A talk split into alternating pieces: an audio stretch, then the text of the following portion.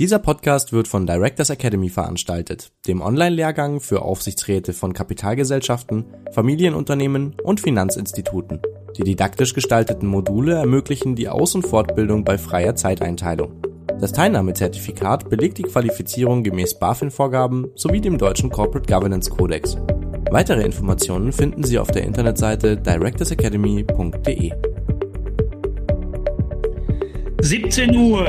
Liebe Zuschauer, liebe Zuhörer, liebe Streamer und Streamerinnen, herzlich willkommen zu unserem kleinen Jubiläum, zu unserem 25.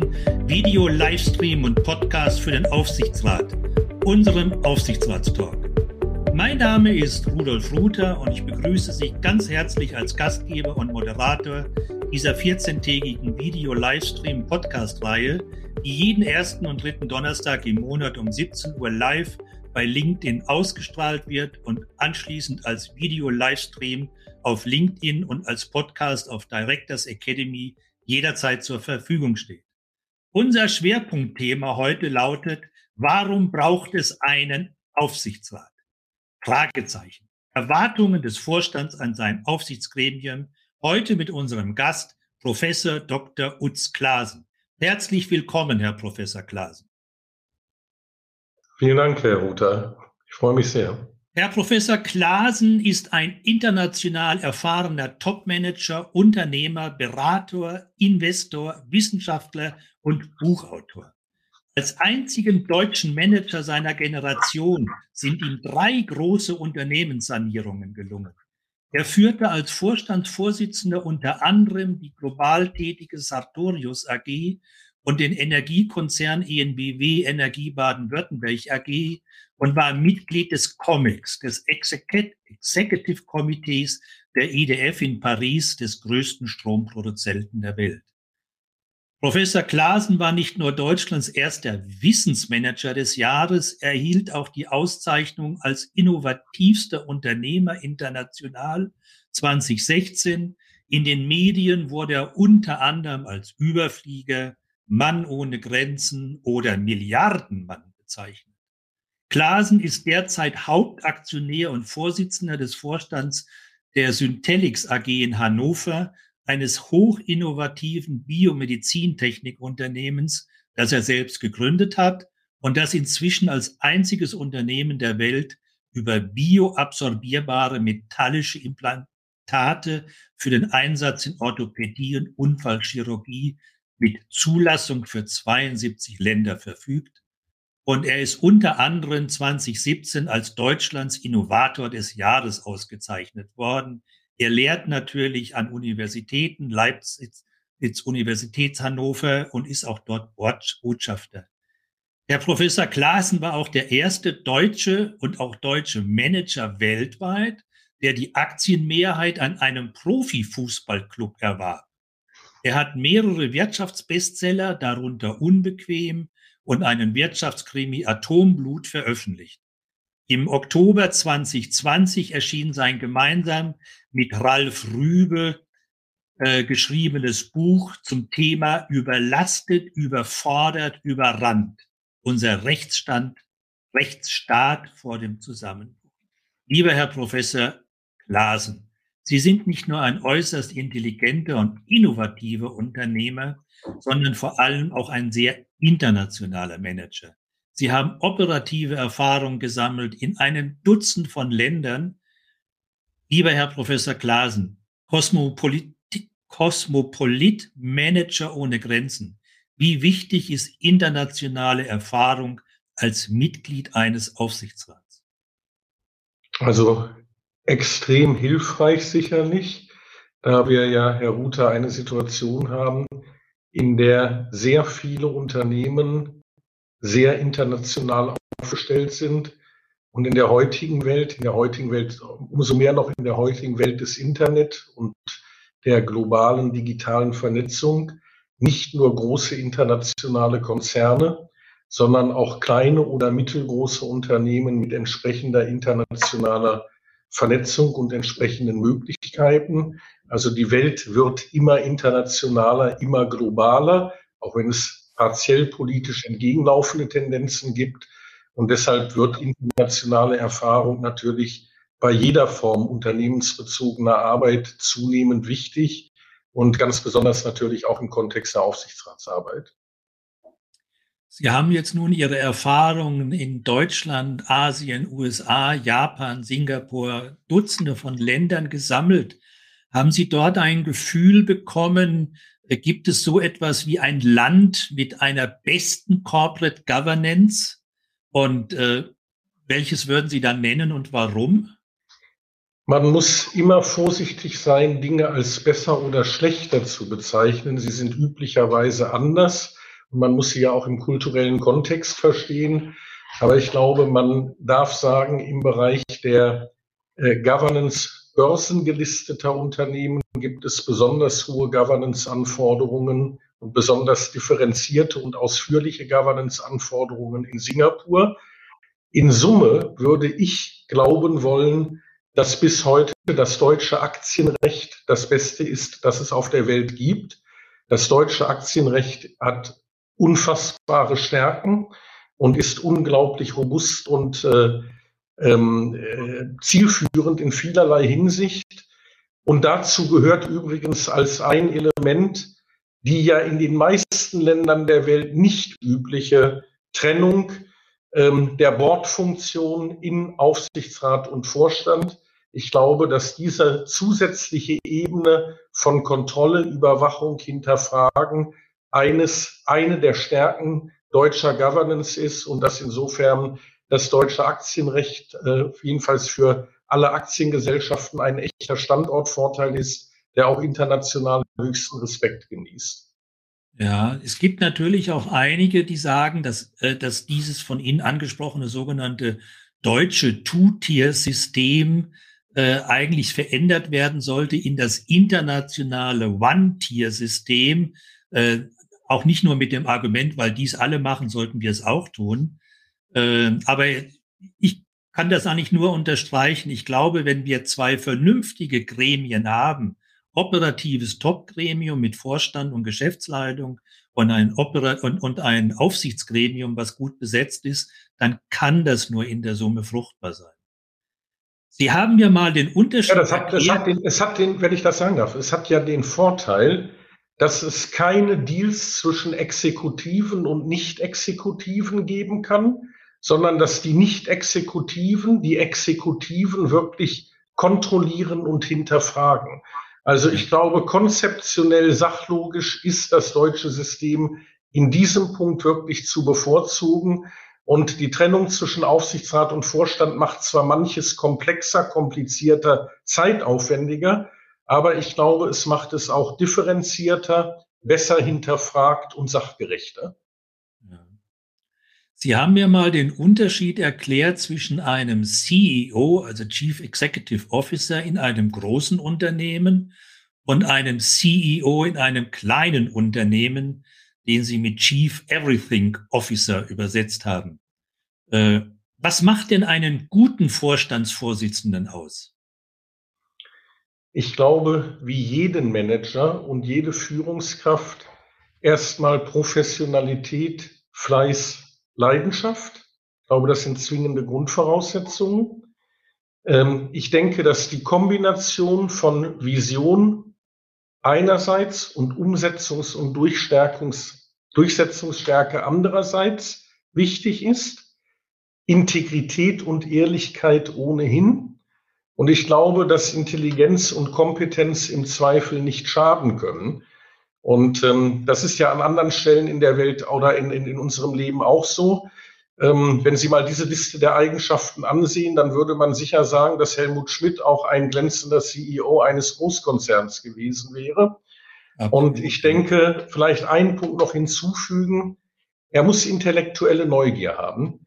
Ich glaube, das wichtigste Managementinstrument ist Fragen weil in einer hochgradig arbeitsteiligen, immer komplexeren internationalen Welt niemand alles können oder wissen kann. Man sollte aber nur Dinge entscheiden und tun, die man angemessen versteht. Und das ist in unserer Welt ohne Fragen und Hinterfragen gar nicht mehr möglich. Und deshalb glaube ich, dass kluge Fragen zu stellen, eines und, und auch intensive Fragen zu stellen und Nachfragen zu stellen, auch für einen CEO eine der wichtigsten ähm, Grundaufgaben und Grundtugenden ist, die er mitbringen sollte. Ja, das bringt, mich, das bringt mich zu einer Nachfrage. Also Fleiß, Leidenschaft, äh, Innovationsfreudigkeit, Nachfragen. Glauben Sie, dass das zeitlich begrenzt ist in einem Unternehmen?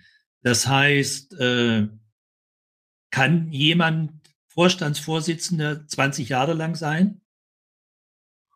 Ich glaube, dass die Grundfähigkeit der kreativen, der Kreativität und der intellektuellen Neugier nicht zeitlich begrenzt ist und dass man das mit 100 Jahren noch genauso haben kann wie im Kindesalter.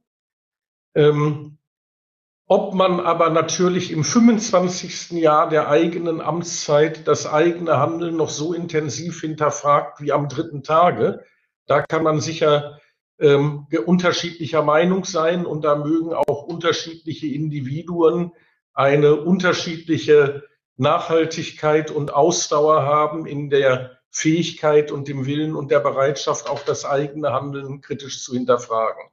Ja, ich, ich, ich frage einfach deshalb, weil 20, 25 Jahre, das ist klar, da kann man drüber nachdenken. Aber es gibt ja Tendenzen international, dass man sagt, dass die Perioden für die Vorstandsbestellung eher verkürzt werden sollen. Äh, so nach dem Motto, äh, dann wäre der Druck und der Anreiz und das Engagement etc. höher und es würde den Aufsichtsgremien leichter fallen, äh, entsprechende Korrekturmaßnahmen vorzunehmen.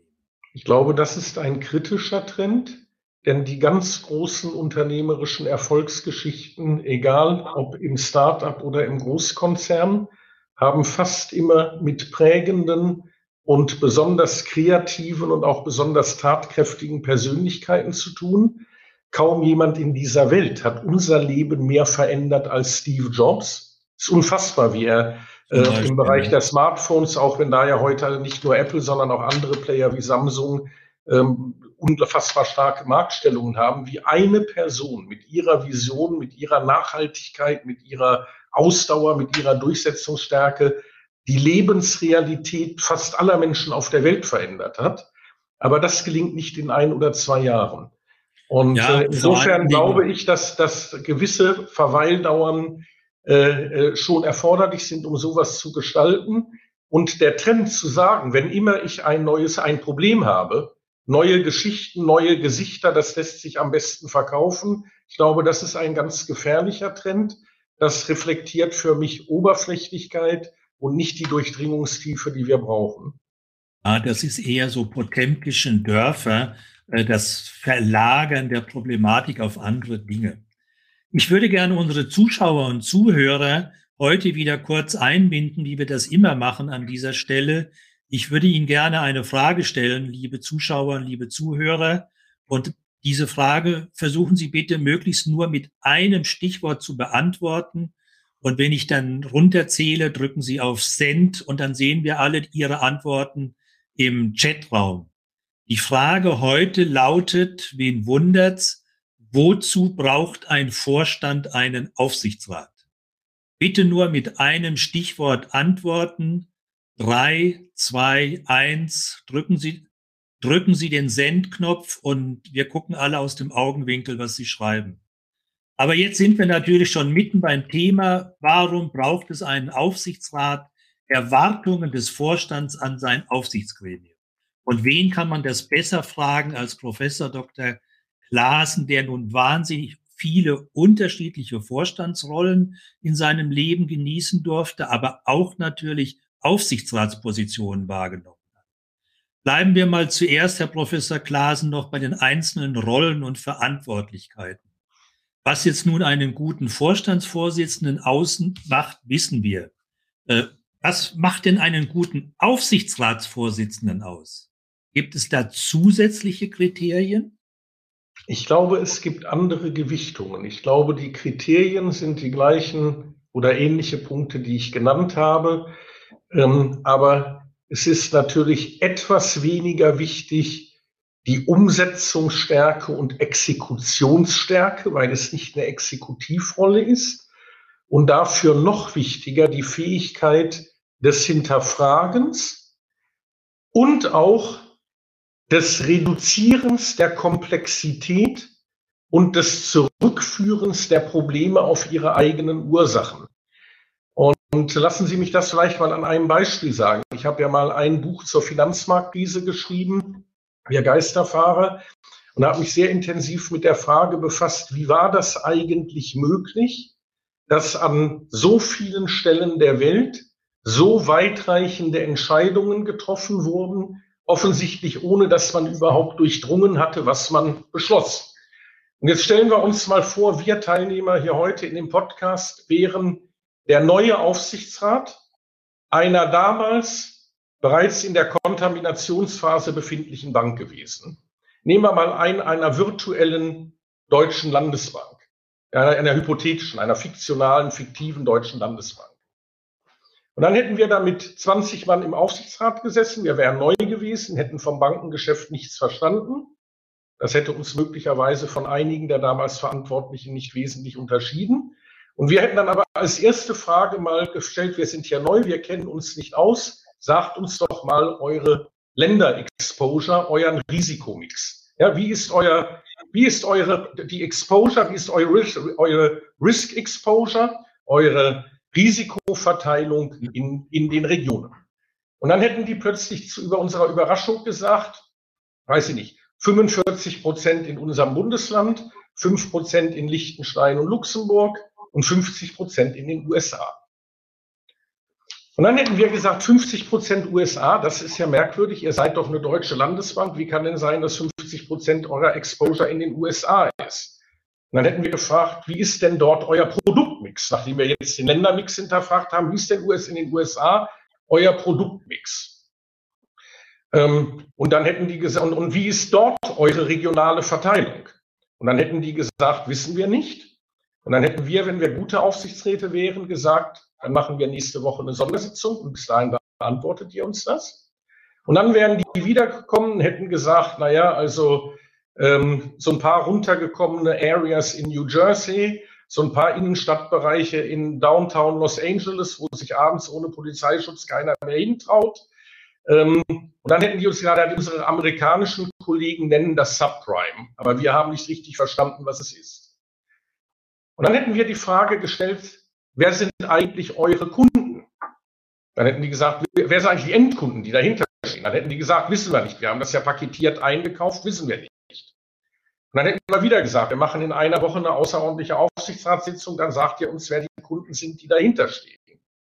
Und dann wäre man eine Woche später wiedergekommen und hätte diese Kundenstruktur und die Frage der finanziellen Solidität, die hinter den einzelnen Enddarlehen stand, offengelegt. Das wäre natürlich im Einzelfall erschreckend gewesen, wie wir heute wissen. Und dann hätten wir die Frage gestellt, wer von euch war eigentlich dort in den USA und hat vor Ort mit den paketierenden Banken oder den Endkunden, die diese Darlehen, die dann paketiert wurden, risikotechnisch eigentlich genommen haben, gesprochen.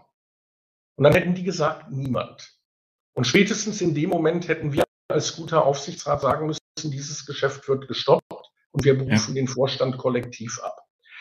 Ähm, es hat ein deutsches Institut gegeben, das in einer Sparte, nämlich genau in der Sparte, wo die Subprime-Geschäfte drin waren, eine dreistellige Eigenkapitalrendite erzielt hat.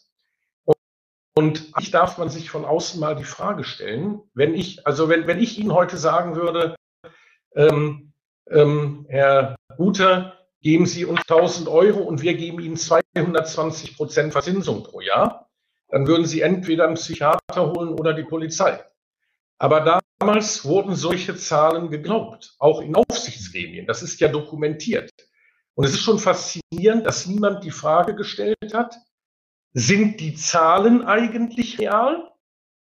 Und sind die dahinterstehenden Risiken möglicherweise sehr viel höher, als uns gesagt wird? Und hätte man bei der Bank, an die ich gerade gedacht habe, diese beiden Fragen gestellt, wäre die Antwort auf beide Fragen ja gewesen. Also Fragen, Fragen, Fragen ist wichtig für einen Vorstandschef, aber noch wichtiger für einen Aufsichtsratschef oder eine Aufsichtsratschefin.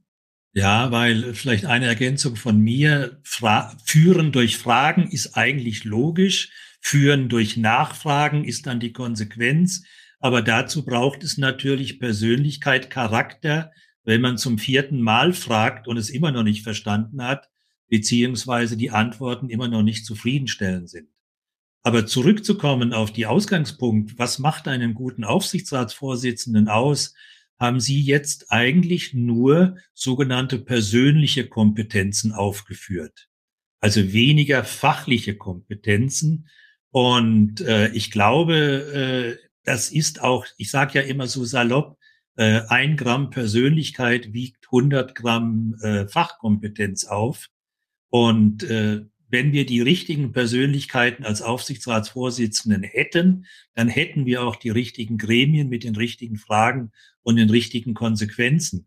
Aber jetzt würde ich Sie gern, Professor Darf ich einen Satz einfügen? Darf ich einen Satz einfügen, Herr Ruther? Ein, absolut ja. Und ich glaube, Attitude beats Experience. Absolut. Die Einstellung ist wichtiger als die Erfahrung. Die Erfahrung ist nicht unwichtig. Aber die Einstellung, wie man etwas macht, ist wichtiger als die Erfahrung. Denn für, auch für den Aufsichtsrat gilt ja wie für den Vorstand und für alle anderen Menschen im Arbeitsprozess, aus heutiger Sicht ist wichtiger, was du morgen wirst leisten können, als was du gestern geleistet hast. Ich würde gerne aber trotzdem nochmal persönlich nachfragen, was das Thema Aufsichtsratsvorsitzenden angeht. Gerade weil in Ihrem bisherigen Wirkungskreis Sie mit so vielen zahlreichen bekannten und auch unbekannten natürlich Aufsichtsratsvorsitzenden zusammengearbeitet haben, die ja wahrscheinlich alle sicher nicht nur erfolgreich, sondern auch jeder sehr spezifisch war. Können Sie uns, wollen Sie uns mal eine Kostprobe geben bezüglich Ihrer früheren Dienstherren? Gibt es unterschiedliche Arten von Aufsichtsratsvorsitzende? Man kann ja auf unterschiedlichen Wegen zum Ziel kommen. Ja, es gibt natürlich vollkommen unterschiedliche und vollkommen unterschiedliche können herausragend sein. Und ich kann vielleicht mal zwei oder drei Beispiele nennen, ohne jetzt in aktienrechtliche Vertraulichkeit einzugreifen. Ähm, Professor Piech, den ich als Aufsichtsratsvorsitzenden als, oder als Boardvorsitzenden ähm, bei SEAT hatte, ähm, einer der herausragenden Manager unserer Zeit überhaupt, der vielleicht bedeutendste Automobilmanager der Geschichte. Ähm, der war von großer Stringenz und Klarheit, konnte auch von großer Strenge sein, aber immer in höchst kultivierter, niveauvoller Form, war in der Lage, mit wenigen Worten viel zum Ausdruck zu bringen und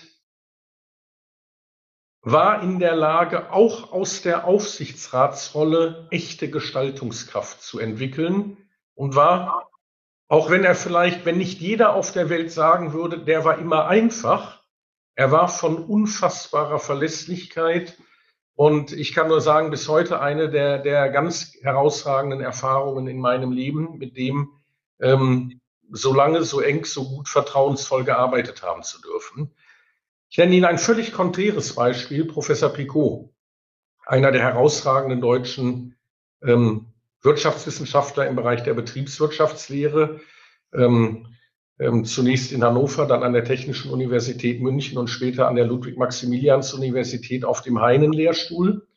Den hatte ich als Aufsichtsratsvorsitzender, als Aufsichtsratsvorsitzenden bei Sartorius der war von einer unfassbaren Intellektualität und geistigen Durchdringungstiefe, von einer unbegrenzten intellektuellen Neugier und hat mir unfassbar viele Fragen gestellt, auch außerhalb der Sitzungen, fast jeden Tag. Und da waren einzelne Fragen bei, die, die waren dann stärker wissenschaftlich orientiert. Da waren andere Fragen dabei, die hatte man sich auch selbst schon mal gestellt. Aber da waren immer und wieder ganz viele Fragen dabei, wo man sich geschämt hat dafür, dass man sie nicht selbst schon gestellt hat und wo man dankbar war, dass man jemanden hat, der einen da immer mit konstruktiver Intention darauf hingewiesen hat. Und daraus ist erwachsen eine Unternehmensentwicklung, die mein, mein Nachfolger Dr. Kreuzburg inzwischen sehr viel länger verantwortet als ich, wo aus etwa 50 Millionen Euro Marktkapitalisierung zwischenzeitlich mehr als 40 Milliarden Euro Marktkapitalisierung geworden sind. Also ein aus der Wissenschaft kommender Aufsichtsratschef ist offensichtlich auch in der Lage, unfassbare und erstaunliche Wertsteigerungsprozesse zu katalysieren. Ich nenne Ihnen ein drittes Beispiel. Ähm, mein erster Aufsichtsratsvorsitzender bei der NBW war Dr. Schürle, der Landrat von Ulm. Das war ein Rechtswissenschaftler, der, der also der ist, der ist, der, der lebt noch, der ist auch noch, aber der, der also war als Rechtswissenschaftler in diese Funktion gekommen aus einem politisch aus einem politisch verwaltungsseitigen Umfeld. Aber das war einfach ein ein Mensch, der ganz ganz viele Fragen gestellt hat, der nicht selbst schon 40 Jahre Erfahrung im Unternehmensbereich hatte und der das weit weit mehr als kompensiert hat durch den logisch-deduktiven, sachlichen, intellektuellen Ansatz, den er da gewählt hat. Und es war eine Freude, mit dem zusammenzuarbeiten. Und in seine Verantwortung bei der NBW fiel der dortige Restrukturierungs- und Sanierungsprozess, den er im Grunde personell katalysiert hat und inhaltlich überwacht hat ähm, und dann auch wieder in andere Hände in großer Kontinuität übergeben hat. Also ganz, ganz unterschiedliche Menschen aus ganz, ganz unterschiedlichen Lebenssituationen und Erfahrungswelten können ganz, ganz große Beiträge leisten und herausragende Aufsichtsratsvorsitzende sein. Weil Sie, wenn ich so richtig verstanden habe und rausgehört habe, alle diese wesentlichen äh, persönlichen Kompetenzen haben, wie Stringenz, gute Kommunikation, Nachfragen, Nachfragen, und äh, damit äh, kommt man relativ weit. Liebe Zuschauer, liebe Zuhörer, wenn Sie eine konkrete Frage an den Professor äh, Klasen haben, schreiben Sie es in den Chat. Ich versuche sie aufzunehmen und äh, einzuweben in unser Gespräch. Aber lassen Sie uns, auch wenn wir schon einige Antworten gegeben haben, zu unserer Kernfrage zurückkommen, Herr Professor Klasen. Wozu braucht ein Vorstand einen Aufsichtsrat? Ich glaube, Kann man das in wenigen Punkten zusammenfassen? Weil ich glaube, in ja einem Satz, ja, ich glaube, das kann man in einem Satz sagen, als permanenten Challenger, weil alles immer besser werden kann, weil in unserer dynamischen Welt auch alles immer besser werden muss und weil deshalb selbst das Gute tagtäglich hinterfragt werden muss, damit es noch besser wird. Das bedeutet dann aber, wenn ich einen permanenten Challenger äh, habe, dass ich dann, wie es immer so schön heißt, auf Augenhöhe bin, dass ich auch den gleichen fachlichen Hintergrund habe, damit ich auch, wenn es dann ins Detail geht, und leider muss man ja immer ins Detail gehen, wenn man Entscheidungen trifft, äh, dass ich dort dann auch entsprechend mitdiskutieren kann. Ich glaube aber, dass auf Augenhöhe zu sein nicht heißen muss, aus derselben Hierarchie zu kommen. Ich glaube, wir müssen uns von der Vorstellung lösen, dass es eine Hierarchie der Problemlösung gibt. Ich glaube, es darf gerade keine Hierarchie der Problemlösung geben. Es muss eine Hierarchie der Entscheidungsfindung geben. Und das bildet ja auch der aktienrechtliche Aufbau ab, in dem der Vorstand die Verantwortung trägt der dann eine mehr oder weniger hierarchische Organisation führt mit ganz flachen, ganz unkomplizierten oder mit sehr stringenten Hierarchien. Da gibt es ja große gesellschaftliche Veränderungen, das ist auch ein guter Trend. Aber der Vorstand hat die aktienrechtliche Verantwortung, das ist so. Er berichtet an den Aufsichtsrat, hat die Exekutivverantwortung. Für einzelne Themen hat der Aufsichtsrat die originäre Verantwortung aber nur für einige wenige. Für die meisten liegt die originäre Verantwortung beim Vorstand und die Kontrollverantwortung ähm, und der, äh, die Genehmigungsverantwortung beim Aufsichtsrat. Ich glaube, das ist klar. Ich glaube aber, es gab, darf keine Hierarchie der Problemlösung geben.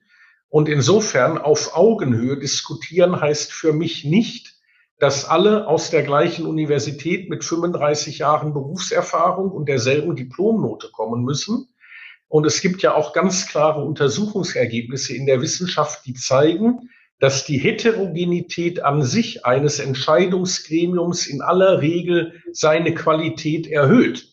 Also wenn ja. Sie in einem Aufsichtsrat zwölf Leute haben, die alle einen Intelligenzquotienten von 300 haben, alle von derselben Elite-Universität kommen und alle 30 Jahre schon im selben DAX-Konzern Vorerfahrung haben, dann haben Sie zwar wahrscheinlich formal den qualifiziertesten Aufsichtsrat unter Gottes Himmel, aber Sie haben nicht zwingend die beste Entscheidungsqualität.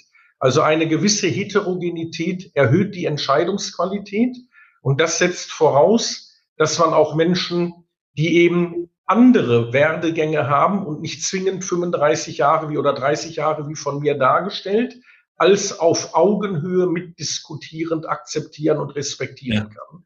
Das erinnert mich an einen äh, Kinofilm aus den 50er Jahren, wo es diesen legendären Sprich Spruch gab, äh, jedes Unternehmen kann einen Faulen vertragen. Äh, dann würde das jetzt in Analogie bedeuten, in, mit ihrem 300 äh, äh, mit ihrem Aufsichtsrat mit einem Intelligenzquotienten von 300. Jeder Aufsichtsrat könnte auch einen Dummen vertragen.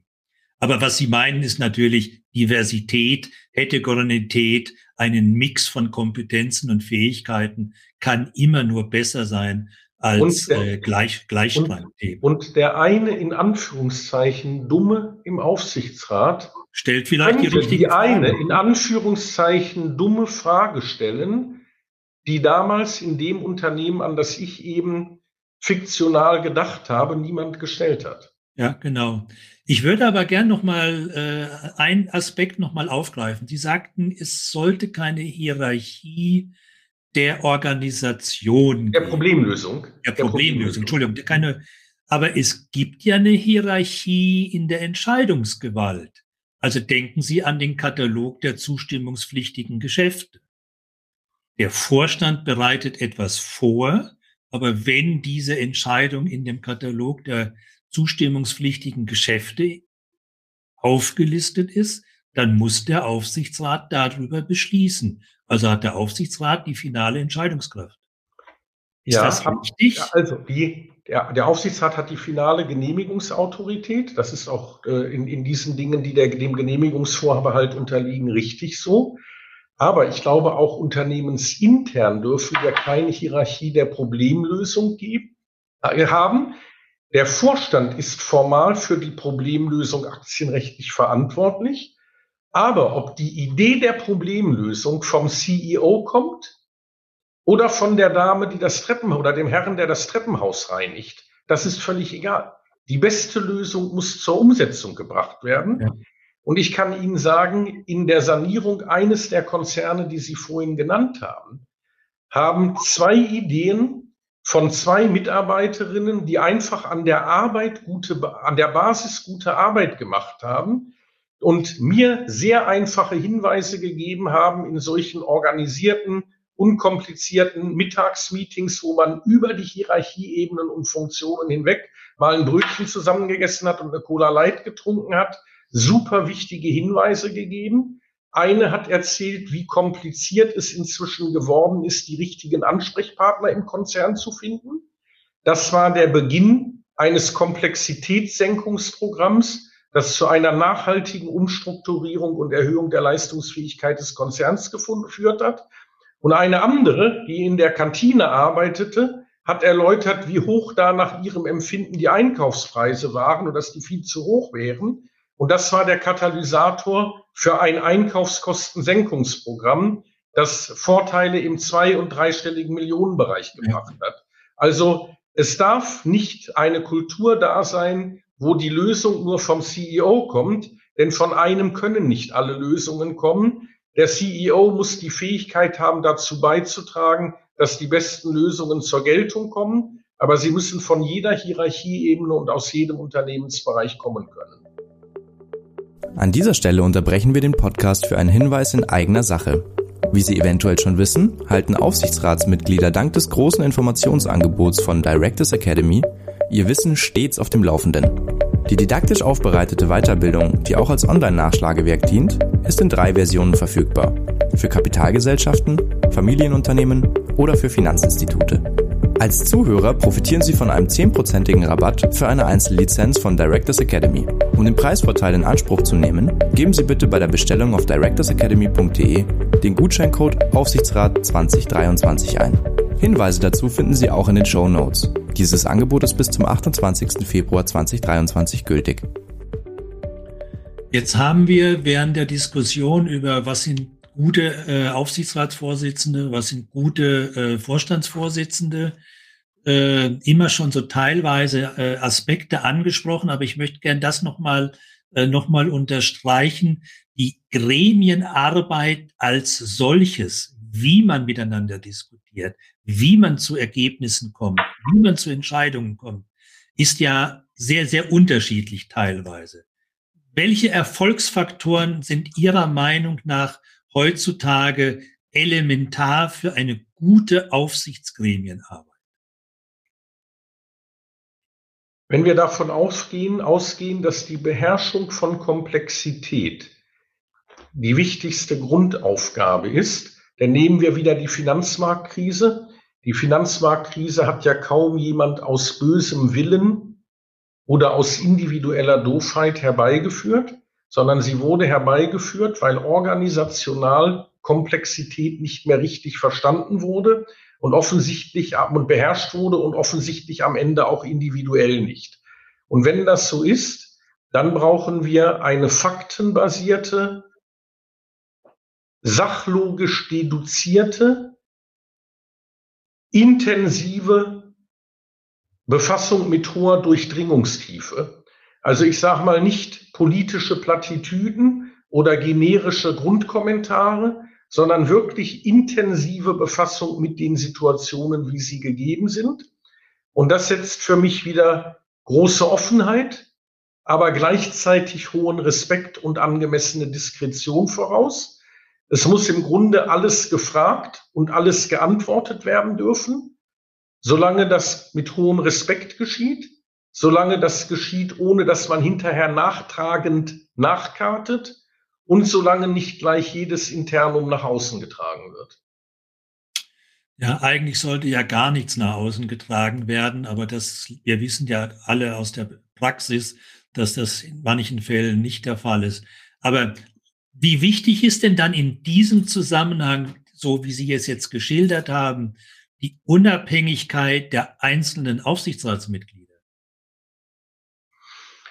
Ich glaube, das Wichtigste ist die geistige Unabhängigkeit, dass man nicht in bestimmten Denkmustern gefangen ist und nicht in bestimmten Erfahrungswelten gefangen ist. Und ich glaube, das andere, was ähnlich wichtig oder genauso wichtig ist, ist, dass man in der Lage ist, frei von externer oder sachwidriger Interessenleitung denken, handeln und entscheiden zu können. Jetzt hat man aber natürlich manchmal in der Praxis das Thema, dass ein Mehrheitsaktionär äh, dafür gesorgt hat, dass seine Vertrauensperson Aufsichtsratsvorsitzender in dem von ihm mehrheitlich beherrschten Unternehmen geworden ist. Das heißt, da ist der Aufsichtsratsvorsitzende nur begrenzt unabhängig, vielleicht geistig unabhängig, aber finanziell, materiell vielleicht eingegrenzt. Äh, was halten Sie denn von dem Institut, was man neuerdings äh, auch in Deutschland einführt, den sogenannten äh, Independent Officer? Also SAP hat es eingeführt, glaube ich, als erster in Deutschland, weil Hasso Plattner bei SAP gesagt hat, also ich bin als Aufsichtsratsvorsitzender definitiv nicht unabhängig. Und deswegen leisten wir uns einen stellvertretenden Aufsichtsratsvorsitzenden, der ist per Definition äh, unabhängig. Und ich glaube ich, Merck hat jetzt auch einen sogenannten Chief Independent Officer. Was halten Sie von dieser Entwicklung? Ich halte diese Entwicklung, dass man in einer bestimmten Form formal unabhängige Aufsichtsratsmitglieder hat, für angemessen. Das ist ja auch beispielsweise in Singapur im Governance Codex und auch in den Listing-Bedingungen der Börse, ich habe das vorhin angesprochen, ja. schon in besonderer Form vorgesehen. Also das ist in der Tendenz eine klar richtige Tendenz. Ich würde aber dem widersprechen, dass die Frage, wer von wem wie in den Aufsichtsrat gewählt worden ist, zwingend dafür relevant sein muss, wie ein Amt wahrgenommen wird. Denn ich habe ja eben bereits gesagt, ich glaube, die geistige Unabhängigkeit ist wichtig, aber auch die Frage der, des Willens und der Bereitschaft, frei von Interessenleitungen Entscheidungen treffen zu können und vor allem frei von sachfremden Einflüssen.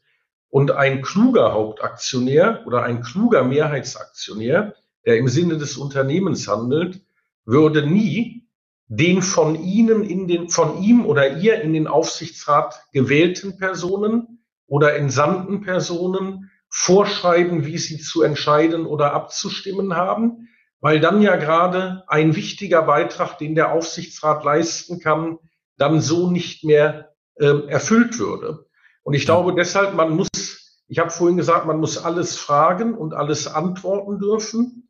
Und man muss auch im Abstimmungsverhalten alles abstimmen dürfen, ähm, solange es mit einer gewissen Sachlogik und Integrität und einem vernünftigen Kontext geschieht und nicht wieder aus einer anderen Interessenleitung heraus oder aus einer grundsätzlichen Opposition oder Obstruktion. Ich glaube, wir müssen alle lernen in den Gremien ähm, der Unternehmen, übrigens auch der Politik, ähm, vernünftig nach Wissen und Gewissen entscheiden zu können. Denn ähm, wir gehen mal in, das, in die politische Analogie. Der Fraktionszwang bei Abstimmungen ist im Grunde das Gegenteil der frei von Interessenleitungen vorgenommenen äh, Entscheidungssuche nach bester sachlogischer Deduktion. Ja, und zu, zurückzukommen auf die Aufsichtsgremien, äh, es wird immer so sein, dass einzelne oder mehrere Mitglieder in irgendeiner Form abhängig sind. Aber ich glaube, das Zauberwort in dem Zusammenhang ist das Thema Transparenz, dass offengelegt wird, wer in welcher Form äh, abhängig ist. Und heute sind wir ja eigentlich erst dabei, dass wir sagen, äh, wir erklären, welche zwei Personen nicht abhängig sind. Das heißt, sie sind unabhängig. Da wird sich sicher noch vieles weiterentwickeln. Lassen Sie uns und mal im internationalen Kontext, weil vielleicht als Beispiel unser Unternehmen äh, ist ja dabei, einen Börsengang an der Börse Singapur, der SGX, anzustreben und vorzubereiten. Das ist übrigens dann äh, die ganz hohe Komple äh, Kunst des Komplexitätsmanagements, denn sie haben im Grunde fünf Rechtskomplexe zu berücksichtigen. Das deutsche Aktienrecht, das Singapurer Gesellschaftsrecht, den deutschen Aktienkodex, den Singapurer Aktienkodex und das dortige Listing Manual. Und auch aus diesen Vergleichen lernt man sehr, sehr viel, sehr, sehr gut. Und wir reden jetzt schon über zwei Systeme, die beide auf einem hohen Niveau sind. Ja. Ich würde sagen, im Governance- und Börsenumfeld Singapur etwas höher als Deutschland. Im aktienrechtlichen Anspruchsniveau Deutschland vielleicht noch etwas höher als Singapur. Aber wenn Sie fünf solche Dinge in Einklang bringen müssen, dann werden Sie wirklich gezwungen, auch governance-seitig und in den Entscheidungsstrukturen, wie Sie sie jetzt angesprochen haben, alles von zwei Blick, Blickrichtungen aus zu betrachten und nochmal differenziert abzuwägen. Und insofern auch wieder Internationalität, ähm, etwas, aus dem man lernen kann und das im Zweifel ähm, einen auf Lern- und Erfahrungskurve weiterbringt. Lassen Sie uns mal zu einer ganz praktischen Frage kommen. Viele unserer Zuschauer und Zuhörer sind ja zum Teil noch äh, auf der Suche nach ihrem ersten Aufsichtsratsmandat. Äh, und mich würde mal interessieren, Ihre Erfahrung, dass was das Thema Gänsefüßchen Recruiting von Aufsichtsratsmitgliedern bedeutet. Woher kommen denn die besten Aufsichtsratsvorsitzenden? Sie nannten vorhin zahlreiche Beispiele aus der Wissenschaft oder eher aus der Politik oder in Familienunternehmen eher aus der eigenen Familie oder in-house aus dem Management. Woher kommen die besten Aufsichtsratsvorsitzenden? Kann man das so einfach beantworten? Nein, ich glaube, die Herkunft darf keine Rolle spielen. Ich glaube, dass entscheidend die Frage ist, mit welcher Einstellung mit welcher Integrität, mit welcher Professionalität, mit welcher Intensität, mit welchem Pflichtbewusstsein jemand seine Aufgabe wahrnimmt. Und ich habe ja anhand der vorhin genannten Bereiche äh, Professor Piech aus dem Unternehmertum und dem Management, ähm, Dr. Schürle aus Politik und Verwaltung, Professor Picot aus der Wissenschaft, erlebt, dass drei Menschen mit völlig unterschiedlichen Erfahrungswelten nach meinem Empfinden herausragende Persönlichkeiten äh, waren beziehungsweise sind. Und insofern glaube ich, die Herkunft darf keine Rolle spielen. Die, die Einstellung und die Amtsführung im Interesse der Gesellschaft muss entscheidend sein. Und da sind am Ende persönliche Eigenschaften wichtiger als in Lebensläufen abgebildete frühere Berufsstationen. Ja. Das ist eigentlich auch meine Meinung, weil ich glaube, wir müssen weg von dieser äh, permanenten Corporate Governance Diskussion. Wir sollten vielleicht viel mehr auch sowas wie so einen Perspektivenwechsel haben von der Governance des Unternehmens hin zur persönlichen Governance des Top-Managers, des Vorstands äh, oder des Aufsichtsrats. Und zwar ein anderes Managementverständnis, das, was Sie vorhin angesprochen haben, reflektierte Selbsteinschätzung, Selbstüberprüfung, permanentes Nachfragen und natürlich ethisches Management. Herr Professor Klasen, wie wichtig ist Ihnen, ist Ihnen ethisches Management in der praktischen Tätigkeit? Also ich glaube, das muss jedem Menschen der mit Anstand und Integrität arbeiten will, extrem wichtig sein. Ähm, was wir erlebt haben, ist, dass natürlich das, was als ethisch empfunden wird und auch was als commun empfunden wird, ähm, durchaus zeitlichen, einem zeitlichen Wandel unterliegt. Ich glaube, da hat sich die Welt in weiten Teilen zum Positiven gewandelt. Ähm, die, ähm, die Zeiten, in denen Zigarre rauchen und Rotwein trinken zum Common gehörten und Fragen stellen verpönt war, sind, glaube ich, mehrheitlich vorbei. Das ist gut so. Und wir müssen aufpassen, dass wir die von Ihnen ja auch, Herr Ruther, angesprochene Kultur der Offenheit und des Fragens und Hinterfragens haben aber ohne am Ende noch regulatorisch vorschreiben zu wollen, welche Fragen denn gestellt werden dürfen und welche nicht. Denn das wäre wieder das Gegenteil von kreativer und von intellektueller, Neugier getriebener, inhaltlicher Hinterfragung, die wirklich an die Ursachen von Problemen führt. Ja, das bringt mich auch direkt äh, zu, zu einer Frage, die da gut passt äh, ihr neuestes Buch Überlastet, überfordert, überrannt handelt ja von unserem Rechtsstaat vor dem Zusammenbruch.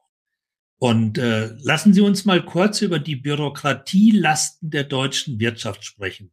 Insbesondere vor dem Hintergrund des soeben erwachenden neuen Bürokratiemonsters ESG Nachhaltigkeitsreporting.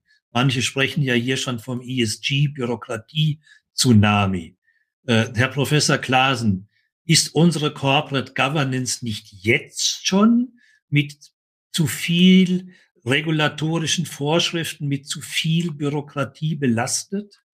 Würden Sie sich da weniger wünschen? Und wenn natürlich, was würden Sie sich weniger wünschen? Ich glaube, dass unsere gesamte Gesellschaft inzwischen mit Bürokratie überlastet und überfrachtet ist. Ähm, mir hat mal ein sehr, sehr vernünftiger und sehr kluger Spitzenpolitiker gesagt, wenn seine Behörde alle Anforderungen der Datenschutzgrundverantwortung beachten würde, müsste er am nächsten Tag in seiner Behörde die Arbeit einstellen. Ich weiß nicht, ob das so ist. Ich kann das und will das nicht so bewerten. Aber ich habe den Eindruck, dass wenn eine heutige Führungskraft, ein heutiger Vorstand, ein Aufsichtsrat ähm, jemand, der gerade auch in den regulatorischen Bereichen sonst tätig ist, die besonderen Regularien unterliegen, ähm, nur einmal im Leben alles lesen müsste, wozu er potenziell verantwortlich ist und was er eigentlich kennen sollte, dass er dann nicht mehr einen einzigen Tag seines oder ihres Lebens zum Arbeiten kommen würde. Also die Frage ist ja immer die Abwägung zwischen Perfektion, die aber nicht mehr handhabbar ist, und dem, was noch handhabbar ist. Ich unterrichte ja an der Universität auch zum Thema Risikomanagement und ich versuche meinen Studenten immer zu erklären, dass Wenn wir uns drei Millionen Risikoarten anschauen in fünf Millionen Schattierungen, wir dann keinen mehr im Unternehmen haben, der noch einen Tag operativ arbeitet, dass wir insofern Mittel und Wege finden müssen, Risiken beherrschbar zu machen oder in Ihrer Frage hier Governance lebbar zu machen, die noch pragmatisch darstellbar sind. Und ich glaube, ich habe gestern gerade von zwei Bankern gehört, mit welchen unfassbaren Herausforderungen sie in der täglichen Arbeit zu kämpfen haben, auch an der Schnittstelle zwischen Bankenregulatorik, die ich nicht so gut kenne, und Datenschutz. Ähm, wir alle sind für strenge Überwachungsmechanismen, wir alle sind für äh, gute Regulierung, wir alle sind für hohen Datenschutz, aber wir müssen aufpassen, dass wir nicht am Ende die Gesellschaft, die Unternehmen, die Verwaltungen ähm, überfrachten und ersticken in einem Administrationsmoloch, den keiner mehr bewältigen kann. Das, wir sind schon kurz vorm Ende, Herr Professor Klasen. Das bringt mich so in, in, in die, in die Endschlussgedanken. Äh, lassen Sie uns mal versuchen, einen Blick in die Zukunft zu werfen, was Aufsichtsgremienarbeit angeht. Äh, was glauben Sie, wird sich in der Zukunft ändern müssen in der Zusammenarbeit zwischen Aufsichtsrat und Vorstand? Und jetzt Zukunft würde ich jetzt mal sagen, wir haben das Jahr 23 bis zum Jahr 2030. Gibt es dort etwas, was geändert werden muss in der Zusammenarbeit zwischen Aufsichtsrat und Vorstand? Um die exponentiell steigende Komplexität beherrschbar zu machen, muss alles gefragt, geantwortet, gesagt werden dürfen. Und das setzt zwingend voraus hohen Respekt, hohe Wahrung von Integrität und Vertraulichkeit, hohe Durchdringungstiefe und Bereitschaft, sich in der Sache auch mal massiv streiten zu dürfen, ohne dass das persönliche Relationen belastet. Das bedeutet dann natürlich auch gewaltige Veränderungen in der sogenannten Binnenorganisation. Da wird man mit vier oder acht Sitzungen im Jahr nicht hinkommen. Wenn Sie von einem zwölf- oder äh, 15-köpfigen Aufsichtsrat ausgehen, wenn jeder jede Frage stellen will und dann vielleicht zweimal nachfragt, wird man mit 45-minütigen Timeslots für irgendeinen Agendapunkt wahrscheinlich nicht mehr auskommen. Man kann nicht zwei Wochen vorher äh, 200 Seiten zum Lesen bekommen, über die man dann zwei Wochen später diskutiert. Also wie sehen Sie denn das? Ich meine, das hört sich immer gut an. Jeder darf alles fragen, darf nachfragen. Es wird alles ausdiskutiert, bis man zum gemeinsamen Nenner kommt, ohne dass einer beschädigt wird mit Respekt etc. Aber das ist ja wahnsinnig zeitintensiv. Also die längste fördert auch keine schnelle Entscheidung.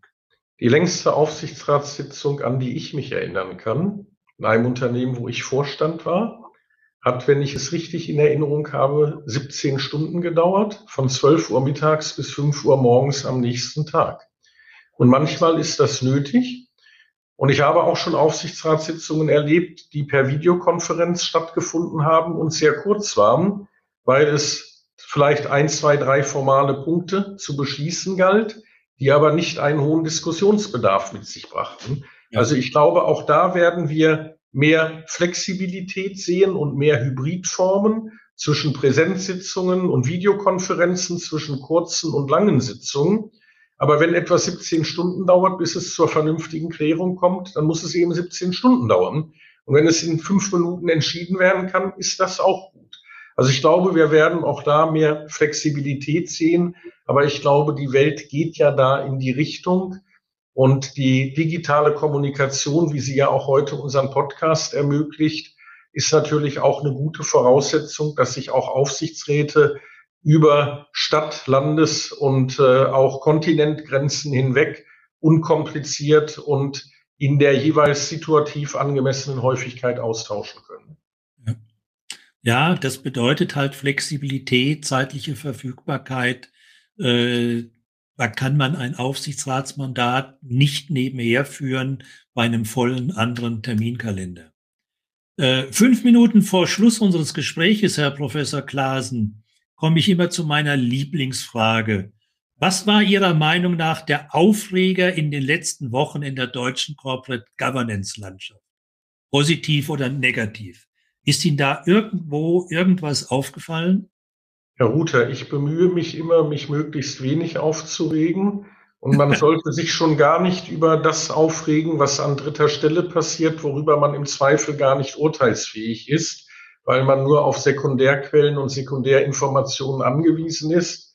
Also wir haben ja gesagt, ich habe ja gesagt, es muss alles gefragt werden dürfen und auch alles geantwortet werden dürfen. Ähm, ich hoffe, dass Sie das als eine Antwort respektieren. Es steht mir nicht an, hier jetzt den Aufreger der Woche oder des Monats zu küren. Das wäre eine Vermessenheit. Ja, äh, dann frage ich Sie doch mal, was ist Ihrer Meinung nach, äh, es scheint sich ja so zu entwickeln durch Zufall, durch Kausalität der Ereignisse, dass wir sowas wie Supermanager in Deutschland bekommen. Äh, Mark Tüngler hat das in einem Handelsblatt-Interview vor einigen Wochen so genannt, wir müssen lauter werden. Und er meinte damit die äh, Causa Frank Appel, der zeitgleich Vorstandsvorsitzender bei der Deutschen Post ist und noch oder schon Aufsichtsratsvorsitzender bei Telekom. Äh, das wird dann Ende April, wird sich das auflösen, weil er dann nicht mehr Vorstandsvorsitzender bei der Deutschen Post ist. Aber das ist er ja jetzt schon fast ein Jahr in Doppelfunktion. Äh, oder das andere Beispiel des Supermanagers, äh, Oliver Blume, der sowohl Vorstandsvorsitzender bei Volkswagen und als Porsche ist. Haben Sie dazu eine Meinung? Ist das eine also Tendenz oder ist das einfach nur im Moment Zufall der Ereignisse? Also ich glaube, gemessen an Elon Musk sind beide da noch ähm, eher zurückhaltend in der Ausprägung dieses Themas. Also ich glaube, auch das ist kein rein, rein deutsches Thema. Und, und, und, und mit Verlaub, ich kenne nicht genug die Geschäftsordnungen ähm, des Aufsichtsrates, des Vorstandes, die Satzungen von Telekom, Post, Volkswagen oder Porsche, um ähm, da bewerten zu können, ob das sachgerecht ist oder nicht. Äh, wenn wir Supermanager haben, die super Leistungen bringen können, ist das per se erstmal gut. Und in welcher Form und an welchen Orten und in welcher Vielzahl diese ähm, Funktionen dann zur Ausübung gebracht werden, das ist eine andere Frage.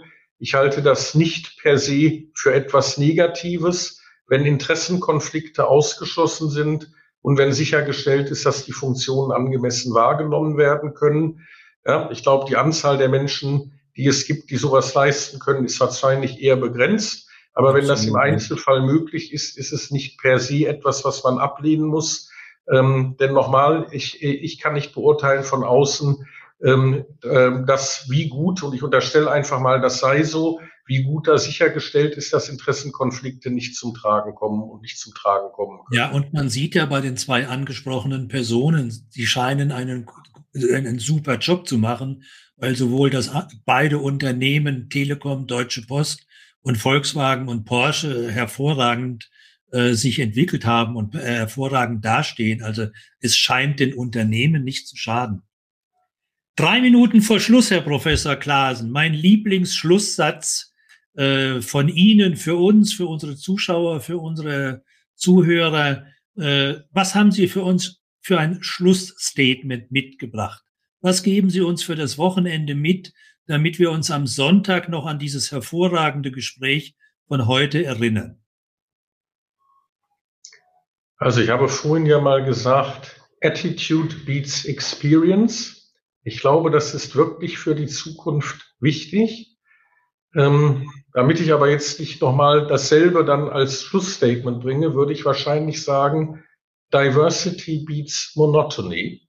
Mehrere Standpunkte und eine gewisse Diversität in der Erfahrungs- und Kompetenzstruktur eines Aufsichtsgremiums erhöht seine Entscheidungsqualität. Und wenn wir es wieder an ganz einfache Wurzeln zurückführen, in Kyoto gibt es den Ryoanji-Tempel.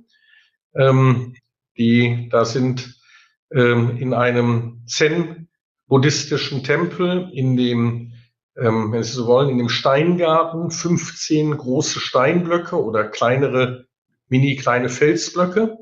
Und wo immer man steht, meint man, es seien 14, weil man immer zwei Standpunkte braucht, um 15 sehen zu können. Und ich glaube, ein Aufsichtsrat, der so strukturiert ist, dass er schon aus den unterschiedlichen Erfahrungswelten und Kompetenzstrukturen heraus mit einer gewissen Wahrscheinlichkeit erreichen kann, dass Themen aus verschiedenen Blickwinkeln gesehen werden, erhöht deutlich die Wahrscheinlichkeit einer guten Entscheidungsfindung, einer guten Beratung des Vorstandes und einer guten Kontrolle des Vorstandes. Das ist ein hervorragendes Schlussstatement, Herr Professor Klasen. Recht herzlichen Dank an alle, insbesondere an Sie, an unseren Gast, Herrn Professor Dr. Utz Klasen. Recht herzlichen Dank. Ich habe zu danken, Herr Ruther.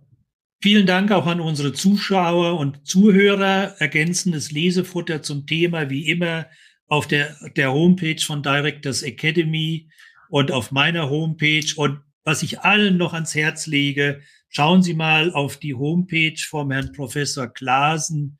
Da finden Sie noch tolle weitere äh, Anregungen, Ideen, nicht nur seine Bücher zum Nachlesen. Bleiben Sie alle gesund und zuversichtlich. Wir sehen uns wieder am 16. Februar 2023 zur gleichen Zeit um 17 Uhr mit meinem Gast am 16. Februar, Eberhard Weiblen, Geschäftsführer von Porsche Consulting mit dem Thema Führung ist Kunst, Aufsichtsrat und Resilienz. Am besten Sie abonnieren gleich den Livestream, dann haben Sie ihn automatisch immer in Ihrem LinkedIn-Account. Recht herzlichen Dank, vielen Dank und auf Wiederschauen. Tschüss. Wiedersehen.